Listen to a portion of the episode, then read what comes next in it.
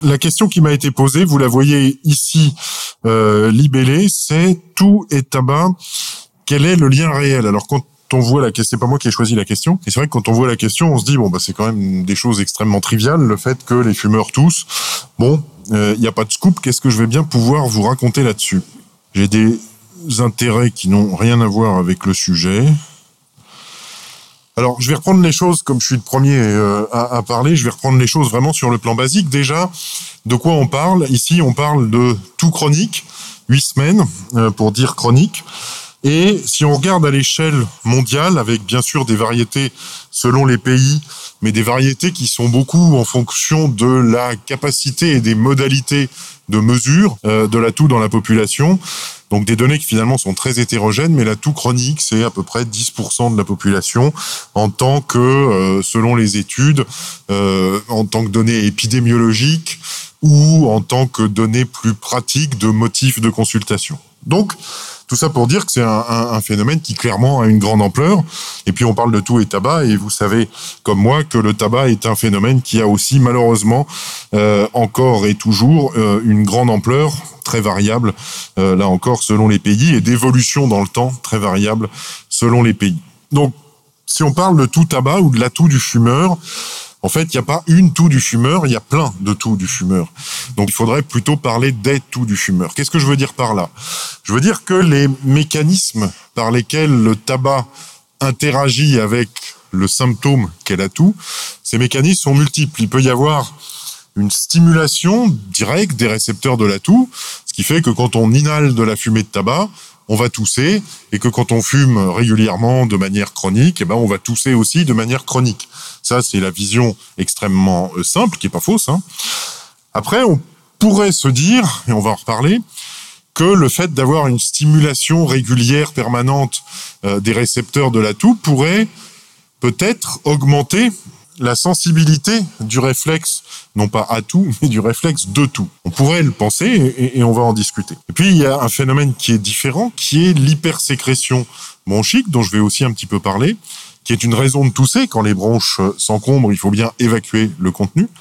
Et ça répond à des mécanismes qui ne sont pas les mêmes. C'est pas les mêmes caractéristiques cliniques de la toux et ce ne sont pas les mêmes mécanismes sous-jacents. Et puis encore un peu différent, il y a les malades qui ont une BPCO, qui toussent pour certains, pas tous, euh, et la toux de ces malades ne répond pas forcément uniquement à l'effet irritant aigu euh, de, l'inhalation de tabac, ou à l'hypersécrétion de la euh, bronchite chronique, il peut y avoir des mécanismes qui sont entre guillemets spécifiques de la BPCO ou de l'inflammation bronchique qui caractérise la BPCO et qu'on ne retrouve pas dans les autres conséquences du tabagisme euh, sans BPCO. On peut aussi euh, penser à l'hyperréactivité bronchique. Le tabagisme poursuivi est un facteur de risque d'hyperréactivité bronchique.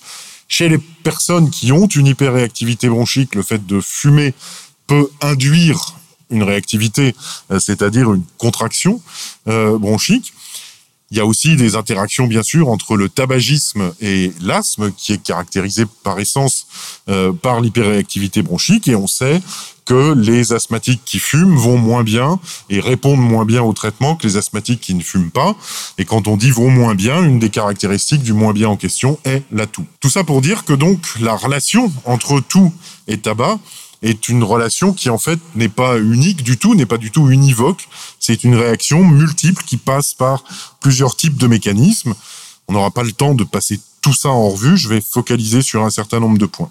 Et puis, je pense qu'il faut aussi dire euh, en préalable qu'on parle de l'atout du fumeur, certes, mais en fait c'est l'atout qui est lié à la fumée de tabac. Et cette toux liée à la fumée de tabac ne concerne pas seulement le fumeur lui-même, mais aussi l'entourage du fumeur. Et donc le pas seulement qui est noté sur cette diapositive se réfère au tabagisme passif et au fait, c'est extrêmement bien connu, que les personnes qui sont exposées à un tabagisme passif tous. Il y a quelques exemples, euh, dont certains quasi expérimentaux dont je vais vous parler. J'ai pris trois études euh, pour illustrer euh, le point. Première étude, c'est chez des femmes en Malaisie, des femmes de tous âges, non fumeuses. Et euh, ce qui a été regardé, c'est quelle était l'augmentation du risque de tousser et de cracher, d'expectorer, plus élégamment, en fonction du euh, de l'exposition à un fumeur. Alors ils ont un, peu arbitrairement, très très arbitrairement même, euh, séparé les choses entre le niveau du, du tabagisme du fumeur, euh, plus ou moins de 20 cigarettes par jour. Et ce qu'ils ont montré, c'est que ces femmes qui sont exposées au tabagisme passif, tous et tous avec expectoration, respectivement trois fois et deux fois plus que celles qui ne sont pas exposées à un tel niveau de tabagisme passif. C'est un exemple, il y en a des, des floppés, euh, et c'est une donnée qui est maintenant très bien connue. Ça, c'est pour les femmes euh, qui vivent avec des fumeurs. On a aussi les enfants euh, des fumeurs ou des fumeuses. une revue systématique ici qui regarde quel est le niveau d'augmentation du risque de tout euh, et du risque de euh, d'autres symptômes respiratoires comme les sifflements, l'essoufflement ou l'asthme. Mais si on se focalise euh, sur la toux, pour les, les enfants âgés de 5 à 16 ans, le risque est augmenté de 40%. Donc ils ont 1,4 fois plus de risque de tousser quand ils sont exposés à un tabagisme passif. Là encore, j'enfonce des portes ouvertes, c'est des choses qui sont très bien connues. Ici, c'est une revue systématique, il y en a eu d'autres, il y a énormément d'études sur le sujet, et vous voyez que c'est quelque chose qui est connu depuis longtemps. Ça date de 1999. Dix ans avant, il y avait encore quelques débats sur le fait que le tabagisme passif, c'était mauvais pour la santé. À cette époque-là, on, on savait que clairement, c'était le cas. Et puis, je parlais tout à l'heure d'études quasi expérimentales. C'est à l'étude que vous voyez là euh, que je faisais euh, référence. Je ne vais pas vous prendre par la main pour vous guider au sein de tous ces chiffres. Je vais juste vous résumer euh, le message qui est très simple. Quand on est serveur dans un bar à Dublin et que les gens ont le droit de fumer dans le bar, eh ben, on tousse. Et comment on arrive à faire la démonstration de ça? Eh ben, on interdit le tabagisme dans le bar et on regarde ce que deviennent les serveurs du bar. Eh ben, ils arrêtent de tousser. Et donc, ça a été très joliment mesuré par euh, euh, par cette étude. Il y en a eu d'autres qui ont montré la même chose. Et donc, très clairement, le tabagisme passif fait tousser des serveurs qui, bien sûr, euh, pour certains d'entre eux, peut-être pas très nombreux, mais ne fumaient pas. C'était ceux qui étaient les sujets de l'étude. Euh, et donc, euh, on, on, démontre de façon quasi expérimentale euh, que quand on fume, quand on n'a pas de tabagisme passif, eh ben on tousse moins ce qui est aussi encourageant sur l'efficacité des mesures de ce type-là, de l'interdiction de fumer dans les lieux fréquentés par du public. Alors, donc ça, c'était un petit aparté sur le tabagisme passif sur lequel je ne reviendrai pas. Maintenant, je vais parler des liens entre le, tabac et la toux sous deux angles. Un premier angle qui est l'angle que j'ai qualifié de clinico-épidémiologique, euh, surtout épidémiologique en fait. Puis un deuxième angle qui est un petit peu plus physiopathologique par la suite. Donc l'angle clinico-épidémiologique. Alors, euh, je, commence par cette euh, cette diapositive, ce graphique, qui est extrait d'une revue systématique qui est récente, très récente, et, assez bien faite, où ils ont repris toutes les causes de tout chronique qui ont été étudiées dans la littérature, et ils les ont catégorisées en fonction du niveau de preuve euh, scientifique dans la littérature quant à la responsabilité du facteur en question et la euh, tout chronique. Et l'objectif, c'était finalement de, recenser les choses et de dire bon ben voilà, là on a un lien qui est certain, là on a un lien qui est euh, un peu plus ténu, un peu plus incertain. Et le sujet, c'est le tabagisme et évidemment le but ici, c'est de montrer que dans ce qu'ils appellent les consistent findings, c'est-à-dire les, les trouvailles euh, robustes, eh bien, le tabac, le tabagisme persistant, est un facteur absolument incontestable de tout. Et je suis désolé, j'enfonce là encore une porte ouverte, mais c'est intéressant de rappeler ça pour le mettre en perspective d'autres causes euh, de tout chronique. Donc le tabagisme actuel est clairement un facteur de tout. Ce que vous voyez, c'est qu'en revanche, euh, complètement vers la droite, il n'y a pas d'association entre le fait d'être un ancien fumeur et le fait de tousser. Et en fait, ça, ça dépend de à quel moment on se met par rapport à l'arrêt du tabagisme, et je vais en reparler par la suite. Alors là encore, c'est bien d'avoir des idées de chiffres. Quelle est l'amplitude du risque relatif, c'est-à-dire quelle est l'augmentation le facteur d'augmentation du risque de tousser quand on fume, eh ben, c'est multiplié par deux. Vous me direz, est-ce que c'est vraiment une donnée intéressante?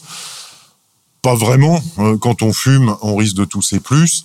C'est bien de pouvoir euh, le, le, chiffrer euh, d'une façon scientifique, euh, mais ça change pas fondamentalement la donnée elle-même qui est l'association épidémiologique certaine. Et ça, c'est quelque chose qu'on connaît depuis très longtemps. Si vous vous rappelez, tout le monde a dû probablement à un moment quelconque entendre parler de la cohorte Framingham, qui était une cohorte de population qui a été très axée sur les facteurs de risque cardiovasculaires, mais qui s'est beaucoup intéressée parmi ces facteurs de risque au tabac et aussi à l'aspect respiratoire des conséquences du tabagisme.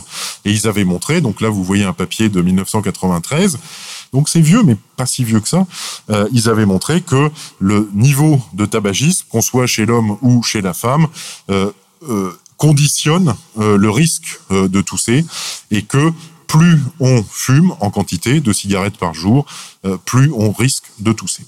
Une étude française publiée en 2002 par mon maître Gérard Ruchon avait cherché à quantifier la prévalence de la bronchite chronique en France. Donc là, on n'est pas dans la toux chronique. Attention, on est dans la bronchite chronique. Donc c'est les gens qui toussent parce qu'ils ont une hypersécrétion bronchique, ou en tout cas qui toussent et qui ont une hypersécrétion bronchique, et qui avait montré que la prévalence de la bronchite chronique était de l'ordre de 4% euh, dans la population.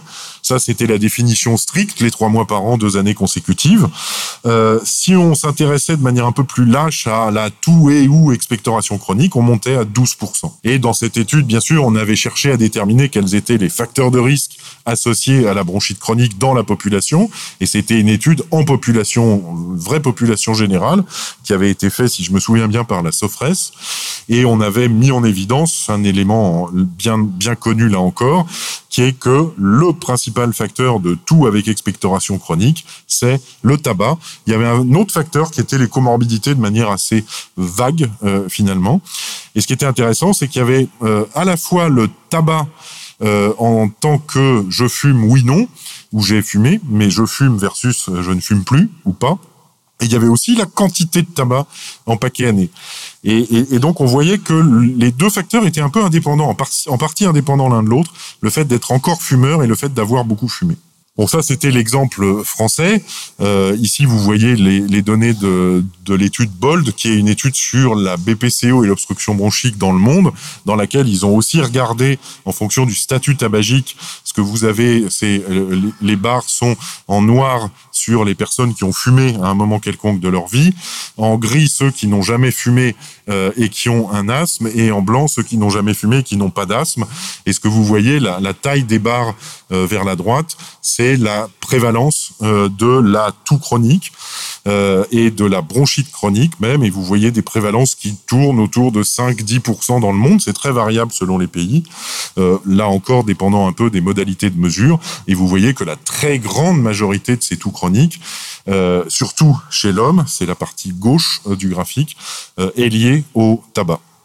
Et d'autres études ont montré aussi que quand on a à la fois le tabagisme qui est poursuivi, c'est ce que vous voyez en noir ici, c'est les CS, c'est les current smokers.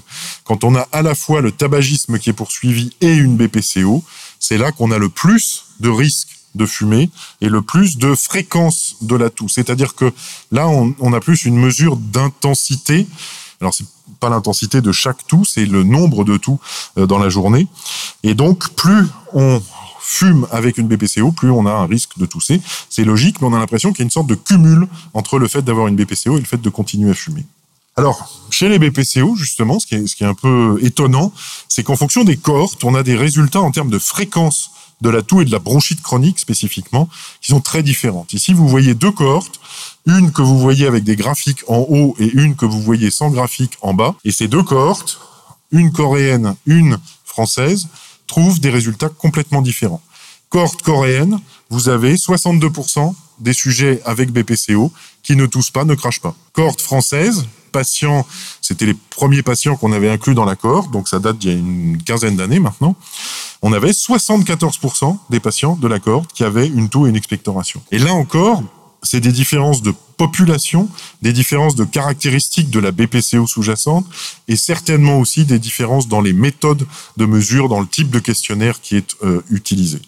Néanmoins, on peut quand même retenir qu'il euh, y a clairement un lien bien connu depuis une fois de plus très très longtemps entre BPCO et euh, bronchite chronique. Et ce qui est intéressant, c'est que dans la BPCO, il y a beaucoup d'études qui ont montré qu'il y avait un risque associé au fait de tousser, cracher. En d'autres termes, si on prend une population de malades qui ont une BPCO et qu'on compare ceux qui ont une bronchite chronique ou des symptômes d'hypersécrétion bronchique et ceux qui n'en ont pas, il y a une différence très nette en défaveur des premiers, c'est-à-dire que quand on a une hypersécrétion bronchique euh, chronique et une BPCO, on a plus d'exacerbation, plus de dyspnée, une qualité de vie plus altérée, un déclin du VMS plus rapide et une surmortalité. Toutes les études ne vont pas dans la même direction, mais globalement, si on regarde les revues systématiques, notamment celles que je vous montre ici et que vous ne pouvez probablement pas lire et c'est pas grave, euh, on, a vraiment une tendance générale qui se dégage pour dire l'hypersécrétion bronchique est associée à un pronostic mauvais euh, chez ces patients. Et là encore, c'est des choses qui existent depuis euh, très longtemps. Ici, ce que vous voyez, c'est le VEMS dans la cohorte Framingham en fonction du tabagisme et du fait que les gens toussent ou crachent. Et en fait, ce qu'ils ont montré déjà à l'époque, c'est qu'il y avait un lien et que quand on fume euh, et qu'on tousse et crache, on a une fonction respiratoire qui est moins bonne que quand on fume sans tousser et cracher. Mais là encore, c'est un peu le serpent qui se mord la queue.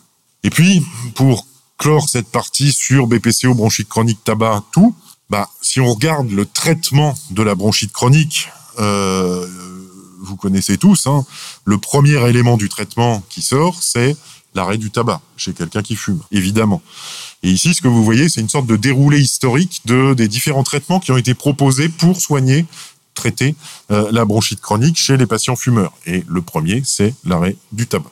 Donc, ce que je vous ai montré, c'est quelques données, euh, ce que j'ai appelé clinico-épidémiologiques, qui illustrent, qui documentent ou qui quantifient le lien qui est évident et qu'on connaît tous, sur le plan épidémiologique essentiellement, entre euh, le tabagisme et la toux. Maintenant, pourquoi les fumeurs toussent-ils?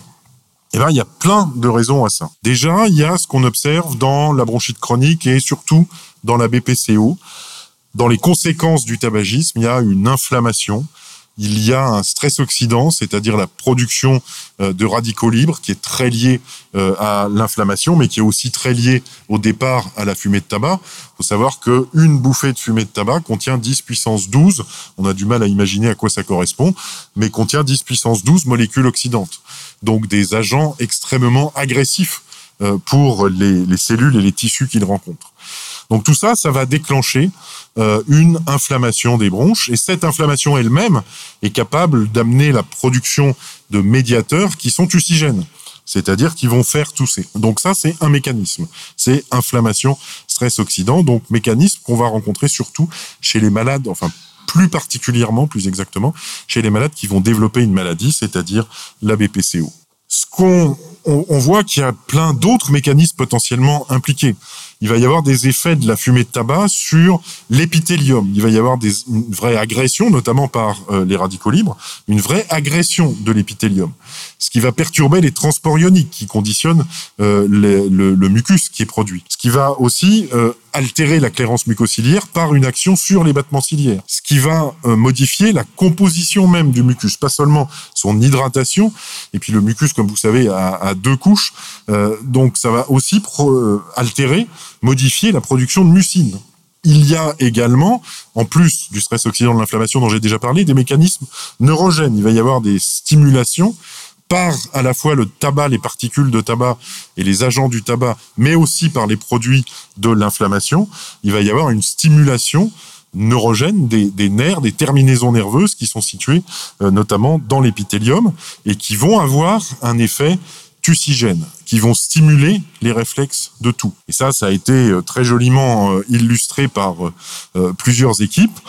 Et vous voyez ici un, joli dessin qui vous montre que on va avoir une stimulation des petits points rouges que vous voyez là, qui sont les récepteurs euh, des terminaisons nerveuses du système euh, cholinergique et du système non adrénergique non cholinergique. Donc c'est les récepteurs de la toux. Ces récepteurs de la toux, ils sont situés tout au long des voies aériennes. Vous les voyez sur le graphique en haut à droite, et ils sont situés vraiment dans l'épithélium. Ils ont une insertion très intime dans l'épithélium et donc ils sont très sensibles à tout ce qui va se passer à la surface des voies aériennes. Donc, je ne rentre pas dans le détail euh, plus avant. Il faut savoir simplement que ces, terminaisons nerveuses, la transmission des informations est médiée par tout un tas de récepteurs qu'on connaît de mieux en mieux au cours des dernières années et qui vont potentiellement être euh, utilisables comme cible euh, thérapeutique. Alors je vous disais tout à l'heure peut-être que les fumeurs auraient une hypersensibilité du réflexe de tout. Alors en fait c'était un peu provocateur au démarrage parce qu'en fait non, ils ont une hyposensibilité du réflexe de tout. Comme si le goudron qui leur tapisse les bronches protégeait les récepteurs. Alors évidemment, c'est pas complètement comme ça que ça se passe, hein, mais c'est l'idée qu'on peut en avoir. Protéger les récepteurs, ou comme si le fait d'être en permanence exposé désensibilisait euh, les récepteurs à la toux. Et donc, si on regarde le niveau de sensibilité du réflexe de toux avec des tests de toux induites par la capsaïcine, en fait, les fumeurs, tous ont un réflexe de toux, c'est pas tous moins, mais ont un réflexe de toux qui est diminué. Et donc on voit la complexité de la chose. C'est-à-dire que d'un côté, il peut y avoir une toux aiguë induite par une exposition notamment à la fumée de tabac. Il va y avoir une inflammation, une hypersécrétion bronchique qu'il va falloir évacuer, ce qui va faire tousser, mais en même temps, il va y avoir une sorte de protection. Et, et, donc, finalement, le résultat net du patient dépend de l'ensemble de ces phénomènes. Et ça, c'est quelque chose qui a été bien montré depuis euh, pas mal de temps. Et ce qui est amusant, c'est quand vous regardez le graphique, regardez juste le graphique de droite, vous voyez la sensibilité du réflexe de tout au fur et à mesure que le temps passe après l'arrêt du tabac. Et ce que vous voyez, en tout cas c'est ça que montre le graphique, c'est que plus le temps passe, plus la sensibilité du réflexe de tout se restaure après l'arrêt du tabac. En d'autres termes, vous arrêtez de fumer, vous êtes fait plus potentiellement. Et effectivement, c'est ce qui a été montré dans plein d'études, euh, c'est que les, fumeurs, il y a beaucoup de nos fumeurs quand ils arrêtent qui nous le disent. Hein, J'ai arrêté de fumer, je tousse plus, ça va pas du tout. Euh, et effectivement, c'est tout à fait compréhensible le fait qu'ils toussent plus, au moins transitoirement, quand leur sensibilité du réflexe de tout se restaure. Et la raison de ça, c'est la nicotine. Ça a été étudié avec la e-cigarette, en regardant des e-cigarettes avec ou sans euh, nicotine. Et on voit que ce qui inhibe euh, le réflexe de tout dans la cigarette ou dans la e-cigarette, eh bien, c'est la nicotine. Et puis, la dernière chose dont je voulais vous parler, c'est euh, CFTR. Pour parler de choses qui sont pas forcément ce qu'on connaît le mieux, le plus. Euh, CFTR, donc euh, vous savez que CFTR c'est le gène euh, impliqué dans la euh, mucoviscidose, c'est un gène de transporteur euh, ionique des cellules épithéliales bronchiques. Et ben CFTR va être modifié par la fumée de cigarette. Donc là, on n'est plus dans les modifications génétiques comme on voit dans la mucoviscidose et toutes les CFTRopathies. On est dans des modifications acquises de CFTR. Et ces modifications vont induire des euh, modifications de l'hydratation euh, du mucus pour des raisons bien compréhensibles puisque c'est des canaux ioniques qui peuvent aussi euh, contribuer à l'existence d'une toux chez ces patients. Et ça, c'est des choses qui ont bien été montrées in vitro et in vivo. Donc effectivement, quand on fume, on va modifier l'expression de CFTR et, et bloquer cette expression. Donc on va avoir moins de, de, de canaux ioniques opérationnels euh, canaux chlore. Ça va avoir des conséquences au-delà de l'expression elle-même sur la fonction euh, de ces canaux. Et quand on mesure les capacités d'efflux euh, cellulaires, qui sont ce qui va permettre d'hydrater le mucus, et eh ben ces capacités d'efflux sont diminuées euh, chez les sujets euh, fumeurs, comme vous le voyez euh, ici, où là on n'était pas chez des sujets mais chez des cellules, donc des cellules fumeuses euh, qu'on expose à des extraits de fumée de cigarette. Euh, si on regarde maintenant in vivo ce que ça donne chez des sujets, cette fois-ci des vrais euh, fumeurs, et qu'on leur mesure la fonction CFTR par le biais de la différence de potentiel nasal, eh ben on s'aperçoit que cette fonction CFTR est altérée in vitro sous l'effet du tabac. Donc il y a bien un rôle de CFTR. Alors de là à dire, est-ce que les modificateurs de CFTR qui sont qui sont arrivés euh, et en pleine expansion dans la mucoviscidose pourraient un jour avoir un intérêt euh, dans la toux l'expectoration euh, des sujets qui fument. Euh, je pense qu'il il faut quand même pas oublier que le principal élément pour ces patients, c'est l'arrêt du tabac. Donc pour conclure, on peut dire sur euh, la, pour répondre à la question initiale, euh, quel est le lien entre tout et tabac bah, Le lien épidémiologiquement, il est très fort, on le connaît depuis très longtemps, il y a énormément de données, je dirais on n'en parle quasiment plus, je l'ai quand même rappelé pour montrer qu'il y a des données solides. Les présentations cliniques sont variées. Il y a la toux irritative, il y a la toux liée à l'hypersécrétion bronchique, il y a la toux, voire l'hyperréactivité dans un contexte d'inflammation. Donc il y a plein de mécanismes finalement différents qui vont concourir à faire tousser euh, le fumeur et, potentiellement aussi son entourage. Il y a une signification pronostique chez le fumeur, en tout cas celui qui a une BPCO, Alors, même celui qui n'a pas de BPCO, s'il tousse et qui crache, il a plus de risques d'avoir une BPCO. Et puis, une fois qu'il a une BPCO, il a plus de risques d'avoir un mauvais pronostic de sa BPCO. Et puis, tout ça, ça doit nous ramener en permanence au traitement euh, qu'on connaît tous euh, de l'atout du fumeur, c'est-à-dire l'arrêt du tabac. Et si on regarde non pas les recommandations sur la BPCO, etc., mais les recommandations sur la toux chronique, ben, la première chose qui sort, ou une des premières choses qui sort, c'est bien sûr l'arrêt du tabac. Et je vous remercie de votre attention.